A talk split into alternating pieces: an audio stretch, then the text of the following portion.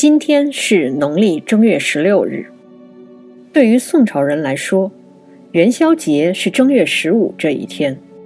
但赏灯游乐并不仅仅只在这一天，而是会持续一段时间。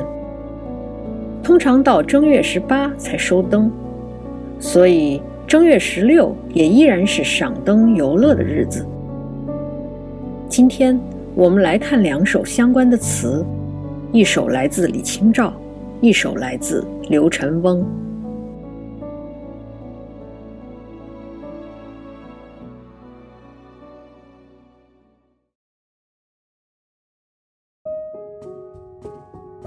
《永遇乐》宋·李清照。落日融金，暮云合璧，人在何处？染柳烟浓，吹梅笛怨，春意知几许？元宵佳节，融合天气，四地岂无风雨？来相照，香车宝马，谢他酒朋诗侣。中州胜日，闺门多暇。记得偏重三五，铺翠官儿，捻金雪柳，簇带征吉楚。如今憔悴，风环霜鬓，怕见夜间出去，不如向帘儿底下，听人笑语。一个元宵节，李清照写下了这首《永遇乐》。已有前人考证出，此时他大概五十六岁，生活在南宋的都城临安。这一个元宵节天气不错，元宵佳节融合天气，落日的余晖像融化的金子，傍晚的云彩。捧着一轮圆月，上阙其实用了三个问句：“人在何处？春意知几许？四地岂无风雨？”劫后余生的人常常会不知道自己身在何处，所以问：“人在何处？”傍晚的暮霭。笼罩着依依杨柳，春天分明已经来了。但当听到一曲哀伤的《梅花烙》时，还是忍不住问了一句：“春意知几许？”到底有多少春意呢？明明是融合天气的元宵节，但谁知道会不会有一场暴风雨突然降临呢？这依然是劫后余生之时的心理。这三个问句铺垫的是最后几句：“来相照，香车宝马，谢他酒朋诗侣。”朋友驾着香车宝马来邀请我，但被我谢绝了。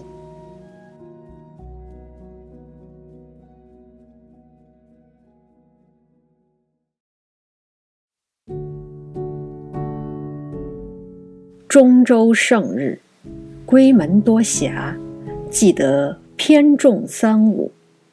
铺翠官儿，捻金雪柳，簇带征吉楚。这是在回忆当年北宋都城汴京元宵节的盛况。那个时候有时间，也有心情，大家打扮得漂漂亮亮的去过节。铺翠官儿，捻金雪柳，说的是头饰。我们昨天在读辛弃疾的《青玉案·元夕》时，已经详细介绍过了。簇带征吉楚，簇带就是簇带，穿戴的戴。吉楚就是整齐漂亮的意思。我们的思绪刚刚要跟着进入美好的回忆时。作者立刻把大家拉回了现实。往事如风飘散，今非昔比。现在是什么情况呢？如今憔悴，风环霜鬓，怕见夜间出去。霜鬓很好理解，就是头发白了。风环指的是头发蓬松散乱。风环双鬓。读起来令人心碎。《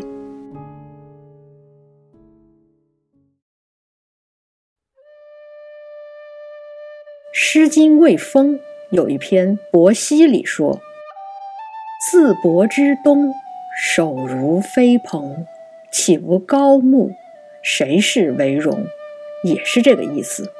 他说的是，心爱的人没在身边，所以没有心情去打扮自己。任由自己的头发蓬乱，怕夜间出去是什么意思呢？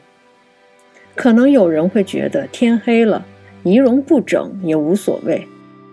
别忘了，这里说的是元宵节，晚上出去是要赏灯游玩的，当然得铺翠冠耳、捻金雪柳，好好的打扮一番。婉拒了朋友的邀请。更没有心情盛装打扮，那怎么度过这一晚呢？不如向帘儿底下听人笑语，倒不如偷偷的守在帘儿底下，听听别人家的欢声笑语。今夜的欢乐与我无关。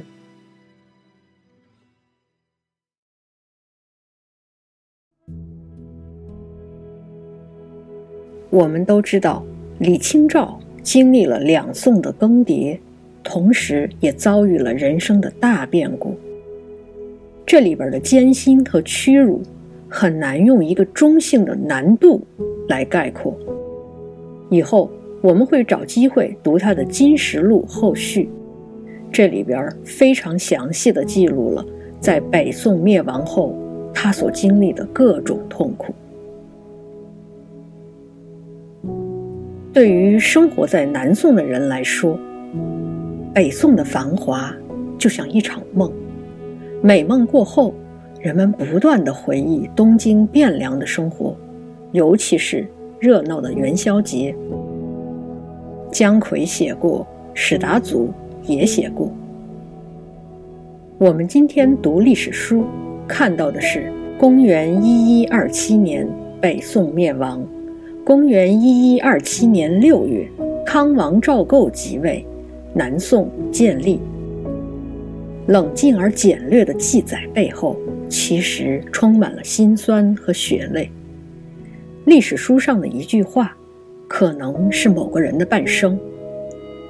从北宋进入到南宋，无论是赵宋皇室，还是普通人，他们都经历了生离死别。和颠沛流离。如果我们想了解这里边的一些历史细节，可以看一下郭建龙老师的书，书名叫《汴京之围：北宋末年的外交、战争和人》。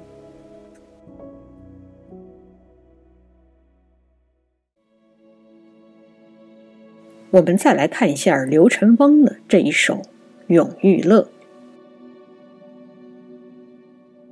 永遇乐》宋·刘辰翁。闭月初晴，带云远淡。春是水煮，近院娇寒，湖堤倦暖。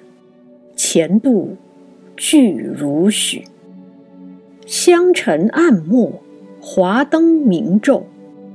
常是懒。携手去，谁知道断烟尽夜，满城似愁风雨。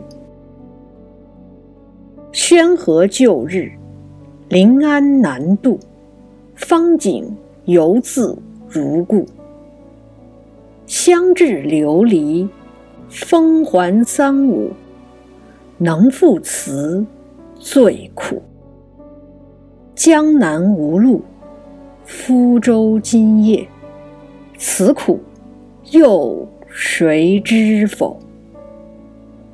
空相对，残缸无寐，满村麝骨。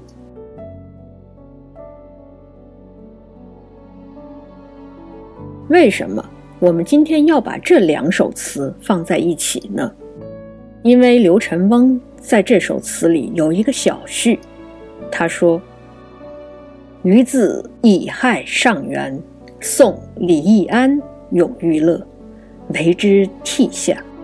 今三年矣，每闻此词，辄不自堪。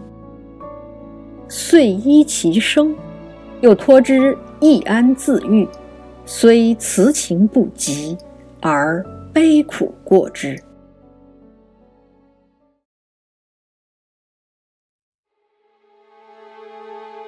这里的乙亥指的是公元一二七五年，这时发生了什么事儿呢？总的来说，南宋朝廷风雨飘摇，元的军队已经快打到临安了。皇位上坐着的小皇帝，宋恭帝赵显只有四岁。南宋的覆灭已经无法避免。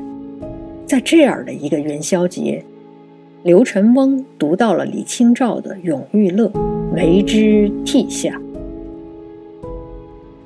这是三年前的事儿，也就是说，我们今天读的这首《永遇乐》，是作于一二七八年。实际上，两年前的一二七六年，临安已经陷落。宋恭帝投降后，被带到了元上都。再后来，他出家为僧。虽然流亡的南宋朝廷又立了另外两个皇帝，但事实上，南宋已经灭亡了。这是这首《永遇乐·闭月初晴》的创作背景。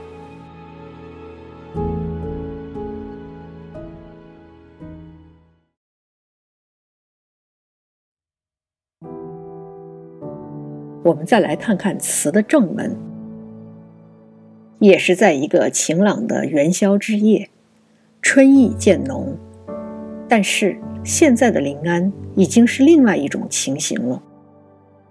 近苑娇寒，湖堤倦暖，前度俱如许，冷冷清清。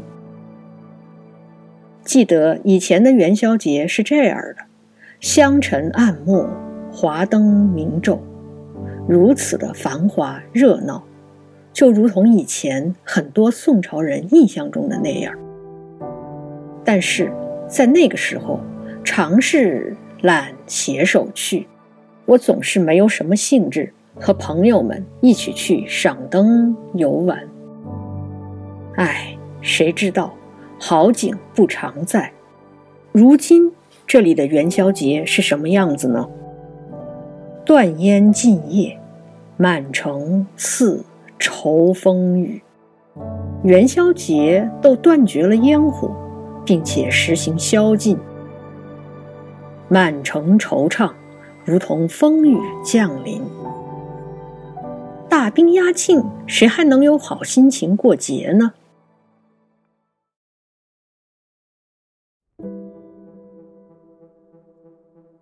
再来看下阙。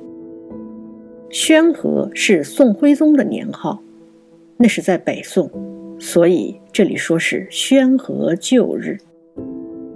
临安南渡就到了南宋了，那个时候方景犹自如故。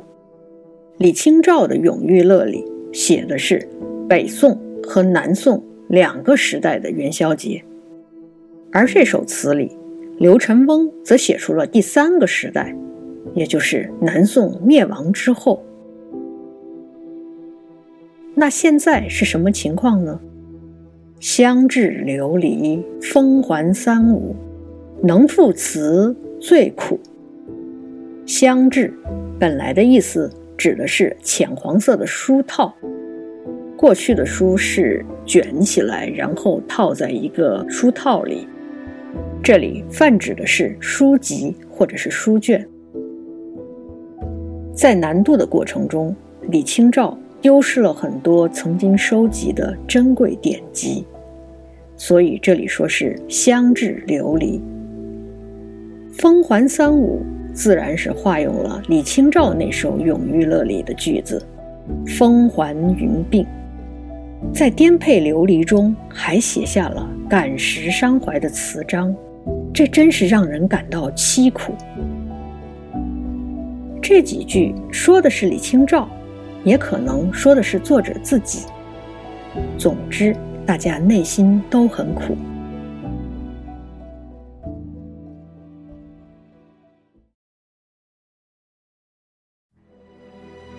但不幸的是，似乎还有更深一层次的苦楚。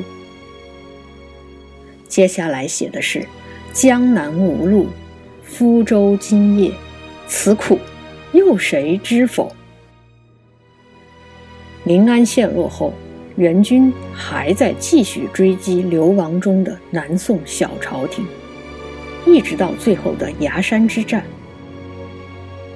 一个大的变故，把所有人裹挟了进来，无人能超脱，无人能幸免。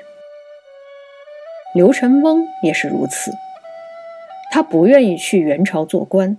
最后回乡隐居，所以这里说的是江南无路。福州今夜用的是杜甫的典故。我们知道，杜甫有一首《月夜》，其中两句是“今夜福州月，闺中只独看”。安史之乱后，杜甫和家人分别被困到了长安和福州。刘辰翁这里说的是，到处漂泊的我和家人分离，想起了当年杜甫的遭遇，这种凄苦，有谁能明白呢？在这样一个元宵节，我只能一个人，空相对，残缸无寐，满村麝鼓。面对着一盏残灯，夜深无眠，听到外边春社的鼓声。知道这一个寂寥的元宵节终于过去了。在这首词的序言里，刘辰翁写到自己虽词情不及，而悲苦过之。词情赶不上李清照，当然有谦虚的意思；悲苦过之，这真是实话。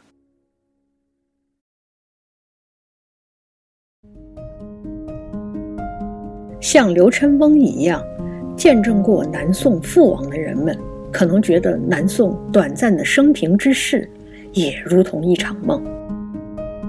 在一个动荡的大时代面前，个人如同一片飘零的树叶，无法把控自己的命运。可能有人起初觉得，和树枝分开就已经很糟糕了，但没想到，树叶还会落到。沟渠里。